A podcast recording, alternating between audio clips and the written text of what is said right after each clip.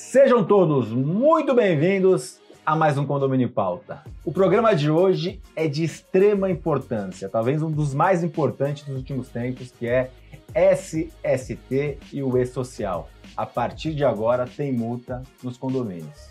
SST, Segurança e Saúde no Trabalho. E-Social, espero que você já saiba o que é. Bom, temos dois convidados muito especiais para tratar desse assunto e para não deixar seu condomínio correr risco. Vem comigo.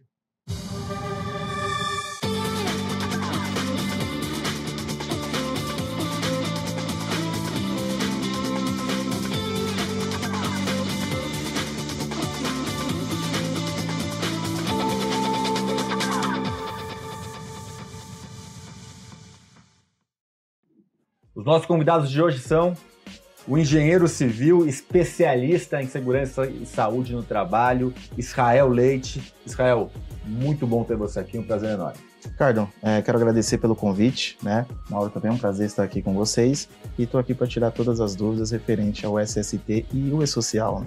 E o síndico profissional, síndico de sucesso, síndico cinco estrelas, tem um programa aqui no canal, Mauro Possato. Muito bem-vindo novamente, Mauro. Obrigado, Ricardo. Um prazer estar aqui com vocês, com Israel, para a gente debater esse assunto importantíssimo para os condomínios. Vamos embora. Primeiro, agradecer aos nossos patrocinadores, Repinte, especialista em restauração predial, Síndico Legal, portal de leis e gestão condominial, Gabor RH, melhor formação de síndico profissional do Brasil, e Síndico 5 Estrelas, o principal diferencial, a certificação que muda a vida do síndico. Israel, as coisas já tinham sido alteradas, né? A, o E-Social, a última fase, entrou a, a, parte de segurança e saúde do trabalho, mas aí o governo logo em seguida adiou as multas por mais 12 meses e chegou esses 12 meses chegar. A partir de agora, os condomínios já têm multa. Queria que você explicasse assim de maneira inicial, um pouco conceitualmente, segurança, saúde do trabalho e social, para a gente começar a mergulhar nesse, nesse mundo aqui importante. Perfeito, Carlos. excelente pergunta. É, então a gente precisa desmistificar algumas situações quando a gente fala de segurança do trabalho e SST pra, para o e-social. É, a segurança do trabalho, ela já foi criada né, desde o dia 6 de junho de 1978, né? É, foram criada a portaria 3.214, né? E nela veio 28 normas regulamentadoras. Então são ações que a gente já precisa fazer, que as empresas precisam se atentar, né? E na parte que nós estamos aqui falando sobre os condomínios, que são documentos que já eram exigidos desde 78. Né? Com a entrada do e-social, né, o governo passou a exigir né, a entrega deste, dessas ações né, através do, do, do, meio eletrônico. Né? Então, criou um fiscal eletrônico. Então, hoje, o e-social nada mais é do que um fiscal eletrônico né, na parte de saúde e segurança do trabalho e também entra aí a parte de RH, que já é cobrada desde 2018. Né? Antigamente, a gente tinha que ser ou denunciado ou ter alguma ação trabalhista, algo nesse sentido, para ter esse envolvimento com normas regulamentadoras, ou no caso até o LTCAT, que é de, não é uma norma regulamentadora, né, mas ele entra na saúde e segurança do trabalho, ele é, ele é da Previdência. E agora a gente tem que alimentar e se auto-fiscalizar e informar para o governo que a gente está falando de maneira correta. Mauro, o que me assusta muito nos últimos tempos é que muitos síndicos e condomínios já não se atentavam, né? E não dava muito problema. Geralmente o problema dava quando tinha uma ação trabalhista e tinha problema. Agora, com as multas que já se iniciam em janeiro, eu vejo muita gente ainda não se importando tanto com esse movimento e vai tomar na cabeça. A gente tem aquela questão cultural do Brasil, né, que é o jeitinho brasileiro, a tal da lei de Gerson, de levar vantagem em tudo, que ela a, a, acaba fazendo com que as pessoas se acomodem em muitas coisas. E toda aquela situação que vem de governo, o pessoal fala assim: ah, isso não vai pegar, isso não vai pegar, isso não vai pegar. Acontece que com toda essa questão de tecnologia, as coisas vão se integrando, vão se é, a, facilitando a checagem das informações e as pessoas precisam começar a se ligar nesse tipo de situação para evitar problemas, né, Ricardo? É uma, uma grande situação aí. E mais uma, uma coisa que demonstra a necessidade da gente ter síndicos é, capacitados para administrar o condomínio. Porque eu, uma coisa que eu costumo dizer sempre é que, antigamente, ser síndico era muito fácil. Você assinava o cheque, mandava via malote para a administradora e o, a vida seguia. Hoje, assinar o cheque é a única coisa que a gente não faz mais, entendeu? Porque tudo acontece de uma forma eletrônica.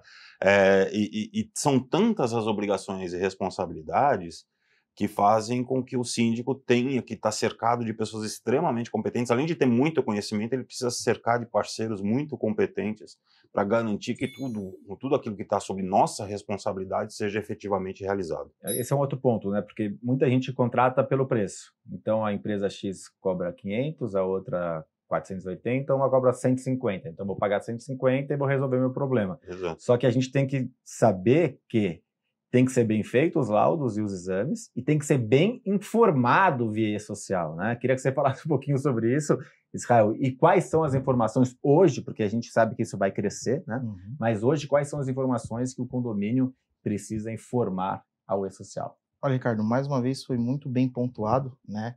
É, quando a gente fala de e-social para envios de informações, né? Nós temos hoje, para a parte de SST, três eventos que nós precisamos transmitir é o evento S2210, que este evento ele já é obrigatório desde 2022, né? Em dia 3 de janeiro de 2022, já passou a ser obrigatório uhum. o envio da CAT, né, dos trabalhadores.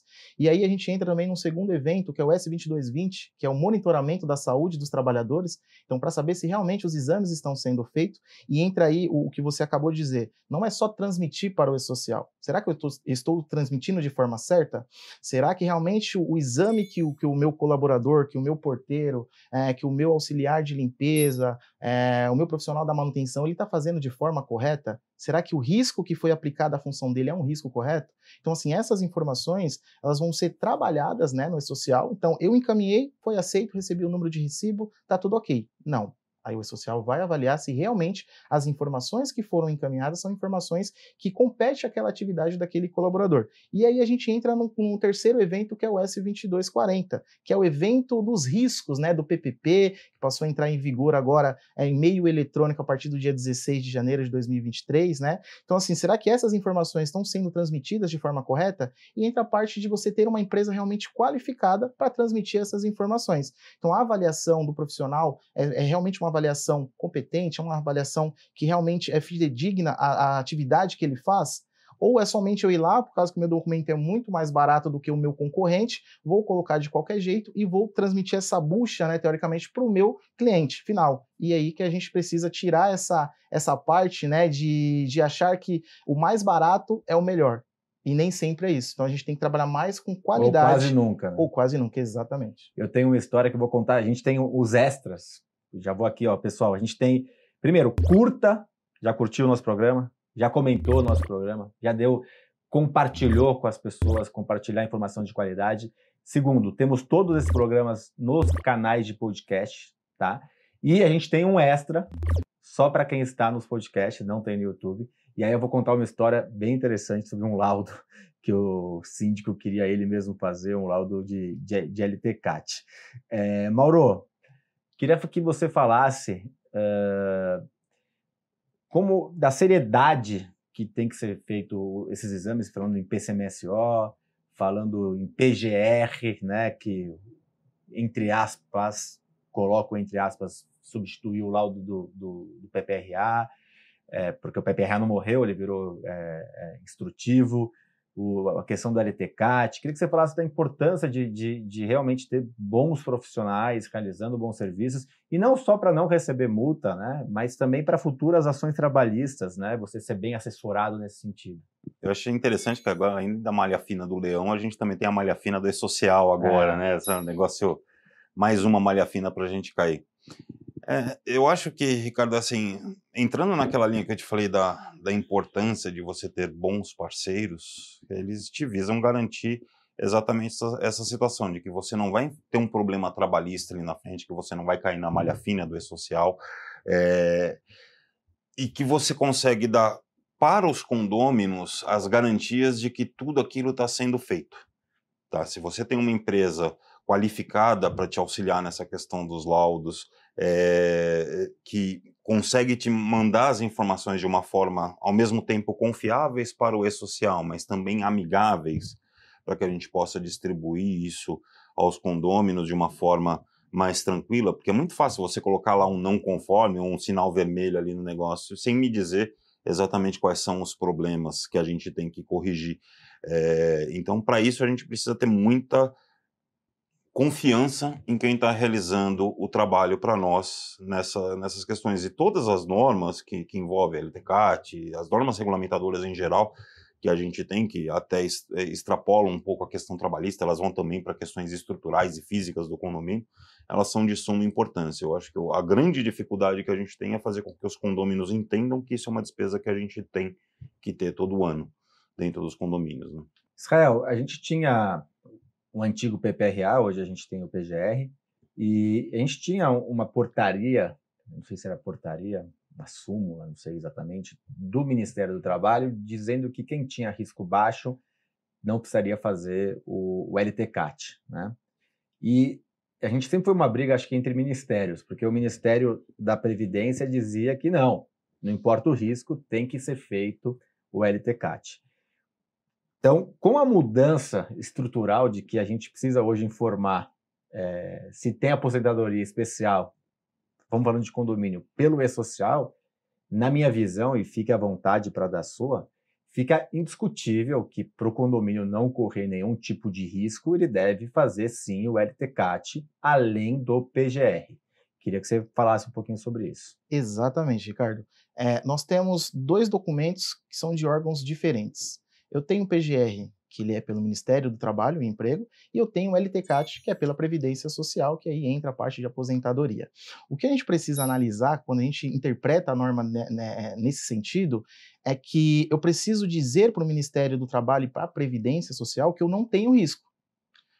É, eu informar que eu não tenho risco não significa que eu vou ter aposentadoria especial ou não. Eu preciso dizer que o meu condomínio, é o meu colaborador, ele não está exposto a nenhum risco, né, que seja prejudicial para ele ter ou uma periculosidade ou uma insalubridade que aí, né, dependendo da avaliação, pode ser que sim, ele tenha é, a questão da aposentadoria especial ou não.